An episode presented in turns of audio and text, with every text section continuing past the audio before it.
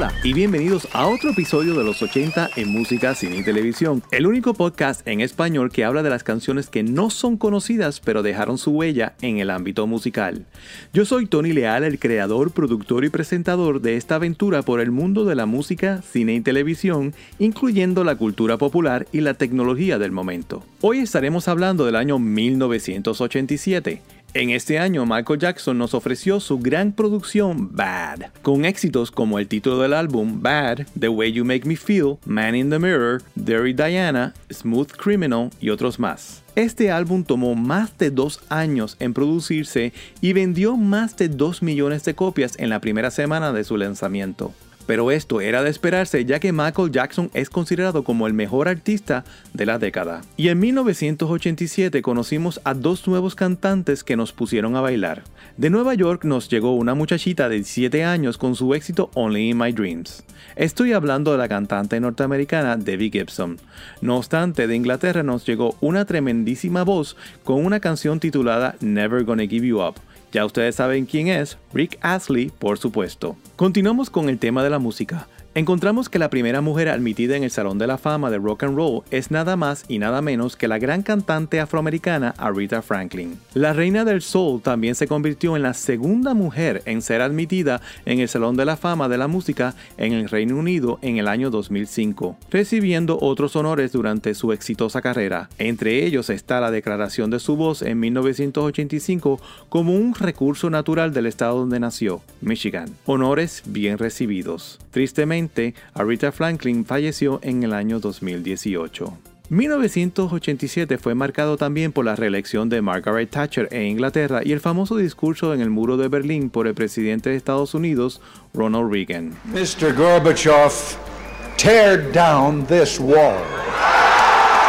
Pero comenzamos 1987 con la lista de las 10 canciones que no fueron famosísimas, pero dejaron su legado en la música. Aquí les traigo las primeras tres. En la número 10 tengo una canción del grupo escocés Aztec Camera. Somewhere in My Heart fue una canción que tuvo mejor éxito en Irlanda e Inglaterra que en los Estados Unidos. Esta canción se suponía que no saliera en su tercer álbum titulado Love, ya que no iba con el estilo de las otras canciones de esta producción. Aunque esta canción, como el resto del álbum, se le había incorporado un poco del género musical rhythm and blues, Somewhere in My Heart, como el álbum, encontraron el éxito solo en Europa. Esta canción fue incluida en la cinta 47 Meters Down del año 2019 y en la serie de Netflix I Am Not Okay With This del año 2020.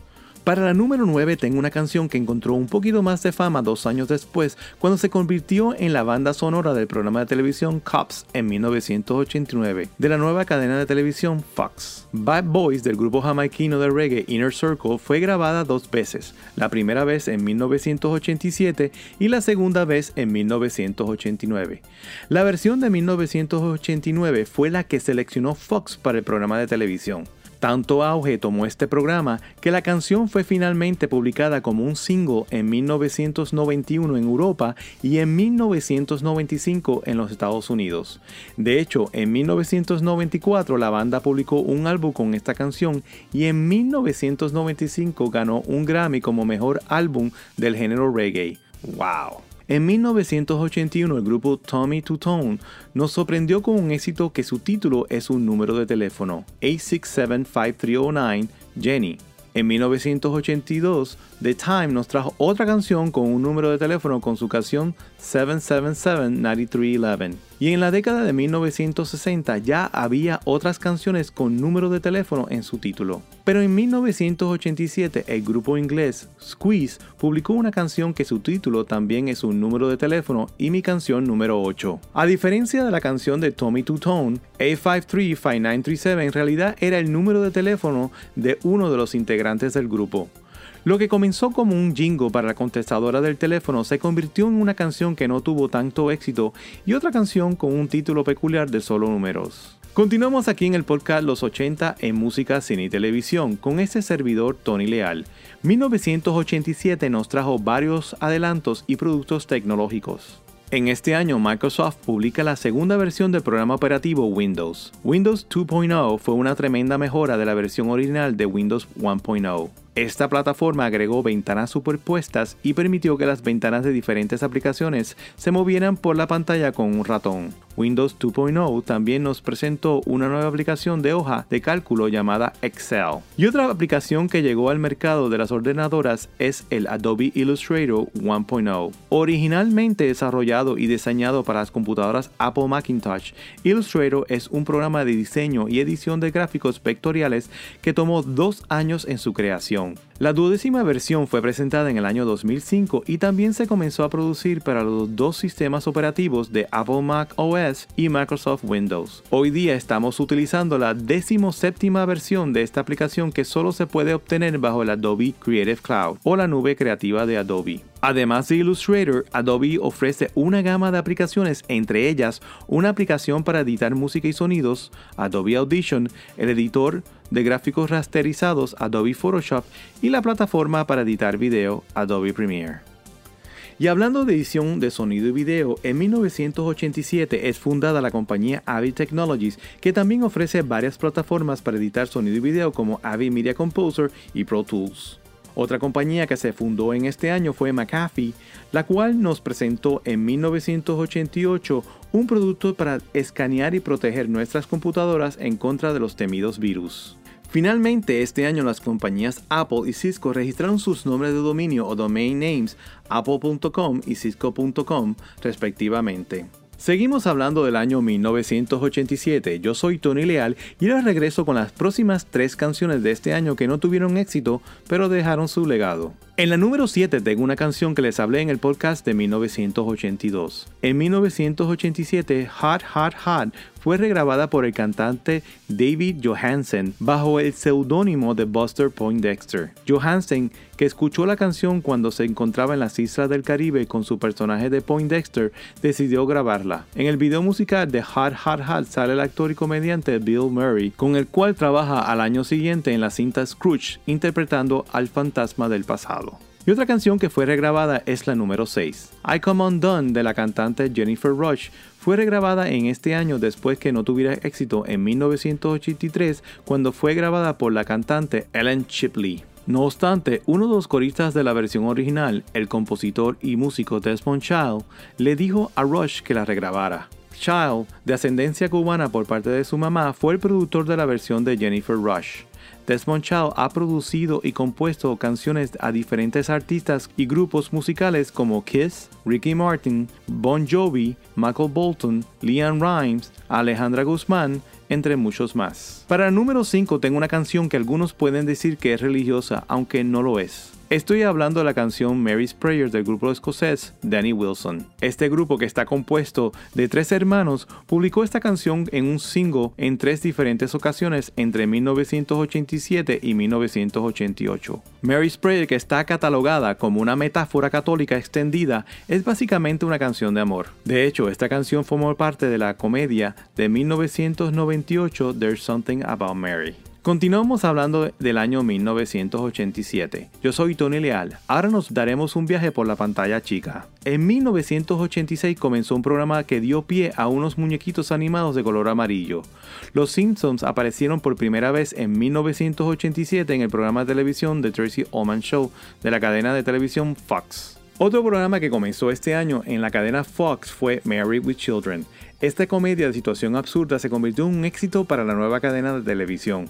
Un dato curioso de Mary with Children es que el piloto de este programa se grabó con otros actores en el rol de los hijos de Al Bundy. Una vez grabado el piloto, los productores del programa de televisión decidieron que los actores no tenían química con el actor Ed O'Neill que interpretaba el papel de Al Bundy. Ellos decidieron reemplazarlos con Christina Applegate y David Faustino que interpretaron los personajes de Kelly y Bud Bundy respectivamente, los 10 años que duró esta comedia en la televisión.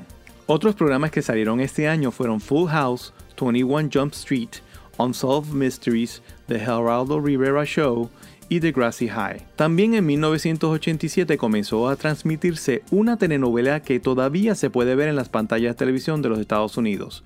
Me refiero a la telenovela The Bold and the Beautiful. Desde su primera transmisión en 1987, esta telenovela ha captivado a su audiencia en estos 34 años con casi 10.000 episodios. ¡Wow! Aquí seguimos en el podcast Los 80 en música, cine y televisión. Yo soy Tony Leal y continuamos hablando del año 1987. Ahora cambiamos el tema a la cultura popular. Durante el Super Bowl o Super Tazón del fútbol americano de este año se presentó la campaña de las cervezas Bud Light y su perro Spud McKenzie. Este perro de raza Bull Terrier tomó tanto auge que la compañía matriz decidió retirarlo dos años más tarde para que no le hiciera sombra al producto que intentaba mercadear. Aunque el perro en los comerciales era una hembra, Spot se suponía que representara a un perro macho. Esto ayudó a la controversia de la utilización de un animal doméstico a las campañas de esta bebida alcohólica, ya que acusaron al Anheuser-Busch de utilizar al perro para venderle el producto a los menores de edad, algo que la Comisión Federal de Comercio o FTC por sus siglas en inglés,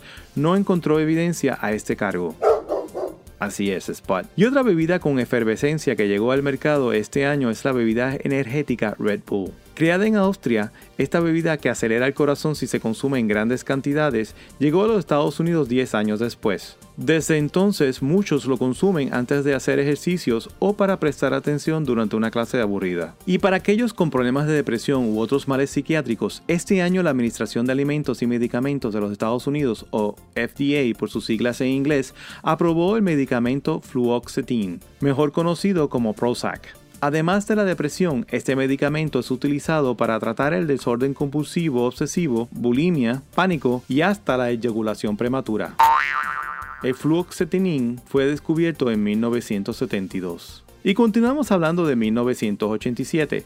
Yo soy Tony Leal y estás escuchando el podcast de los 80 en música, cine y televisión. Ahora les traigo las próximas tres canciones de mi lista. Comenzamos esta sección con la canción número 4. Lips Like Sugar del grupo inglés Echo and the Bunnymen es una de esas canciones que no tuvo tanto éxito en la radio comercial de los Estados Unidos. No obstante, esta canción fue transmitida en las estaciones radiales de muchas universidades del país donde encontró un éxito moderado.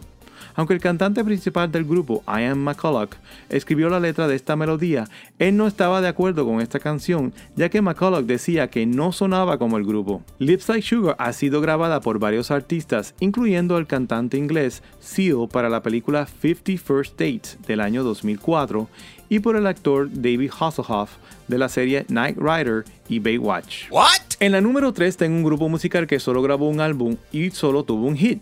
Estoy hablando del grupo Breakfast Club y su canción Right on Time. Esta canción tuvo un éxito moderado, pero cuando ya estaba cogiendo auge, la banda se disolvió. El nombre de Breakfast Club proviene de sus aventuras mientras practicaban toda la noche y después salían a desayunar después de la práctica. Un dato curioso es que la cantante Madonna fue por un tiempo la baterista de este grupo, pero al no dejarla cantar, ella decidió tomar su propio rumbo, lo mejor que pudo hacer. Se dice que el líder del grupo, Dan Gilroy, con quien Madonna tenía una relación amorosa, le dijo a la cantante material que no tenía talento. ¡Wow! Todos seguimos hablando de Madonna, mientras que el nombre de Breakfast Club hoy día se relaciona a la cinta de 1985. Para el número 2 tengo otro grupo que tuvo solo un hit y después desapareció tan pronto como llegó. Pop Up the Volume del grupo Mars es un One Hit Wonder de este grupo que se compone de otros dos grupos, AR Kane y Color Box, pero que se unieron para producir esta canción que contiene alrededor de 250 samples. Aunque ya el grupo había desaparecido, Pop Up the Volume fue nominado a un Grammy en 1989. No obstante, la canción no se llevó el mayor galardón a la música. Seguimos conversando en el podcast Los 80 en música, cine y televisión. Yo soy Tony Leal, sigo hablando sobre el año 1987. Ahora pasamos a la pantalla grande. En 1987 se estrenaron varias películas icónicas como Dirty Dancing, La Bamba, A Nightmare on Elm Street, Predator, Planes, Trains and Automobiles, Robocop, Three Men and a Baby, Overboard, Fatal Attraction y Mannequin. Pero aunque no fue un exitazo en la taquilla, Spaceball es una de esas películas que vive en la cultura popular. Esta cinta parodia varios largometrajes incluyendo Star Wars, Star Trek, Alien, The Wizard of Oz, Planet of the Apes, entre otras. Un dato curioso es que la compañía de carros eléctricos, Tesla, utiliza las velocidades de la nave espacial de Spaceball como inspiración para nombrar sus modos de aceleración en sus autos. Estos incluyen Light Speed, Ridiculous Speed, Ludicrous Speed y Play Speed. Genial. Y otra película que se convirtió en un culto popular es la cinta Can't Buy Me Love con el actor Patrick Dempsey. Un dato curioso es que uno de los actores de reparto es el rapero ecuatoriano Geraldo. Aunque no tuvo un gran éxito en la taquilla y fue descartada por los críticos de cine, Can't Buy Me Love fue rehecha en el año 2003 bajo el título Love Don't Cost a Thing y protagonizada por el cantante y actor afroamericano Nick Cannon y la cantante y actriz de ascendencia afrocubana Christina Milian. Can't Buy Me Love toma su nombre de la canción del mismo título de 1964 del grupo inglés The Beatles, mientras que Love Don't Cost a Thing toma su nombre de la canción del mismo título del año 2000 de la cantante Jennifer Lopez. Este es Tony Lea y ahora les tengo la lista de las 10 canciones más populares de 1987. Estas son Número 10 Living on a Prayer de Bon Jovi Número 9 Check Down de Bob Seger Número 8 The Way It Is de Bruce Hornsby and The Range. Número 7. Here I Go Again del grupo White Snake. Número 6. Set la Vie de Robbie Neville. Número 5. Nothing Gonna Stop Us Now del grupo Starship. Número 4. I Wanna Dance With Somebody de Winnie Houston. Número 3. Shake You Down de Gregory Abbott. Número 2. Alone del dúo Heart. Y la número 1 es Walk Like an Egyptian del grupo femenino Bangles. Pero ahora termino mi lista de las 10 canciones que no fueron famosas en 1987, pero dejaron su huella en la música con la canción número 1. Para el número 1 tengo una canción que es considerada un clásico en el género musical house como también el género techno. De hecho, a su autor se le atribuye el desarrollo del género techno. Strings of Life del artista de música electrónica Derek May bajo el seudónimo de Rhythm is Rhythm es una canción que estaba adelantada a su tiempo. Esta melodía instrumental es un sampling que está basada en un bucle de piano derivado de una pieza semiclásica de un amigo compositor y muestra de cuerdas tomadas de la Orquesta Sinfónica de Detroit sintetizadas con efectos fantasmal. Esta canción es considerada como una de las mejores de todos los tiempos. Bueno amigos, esto es todo por ahora. Recuerden que tienen una cita conmigo todos los miércoles para un nuevo episodio de los 80 en música, cine y televisión. Espero que hayan aprendido o recordado bastante sobre la mejor década de todos los tiempos. Espero que este viaje a través de la década del exceso haya sido tan placentero como lo fue para mí. Y no se olviden de seguirme en mis redes sociales en Instagram, Facebook y Twitter bajo el username o nombre de usuario Los 80 Podcasts. Hasta la próxima, yo soy Tony Leal, música de entrada y salida por Robert Carreras. Hasta entonces que tengan un día bien ochentoso.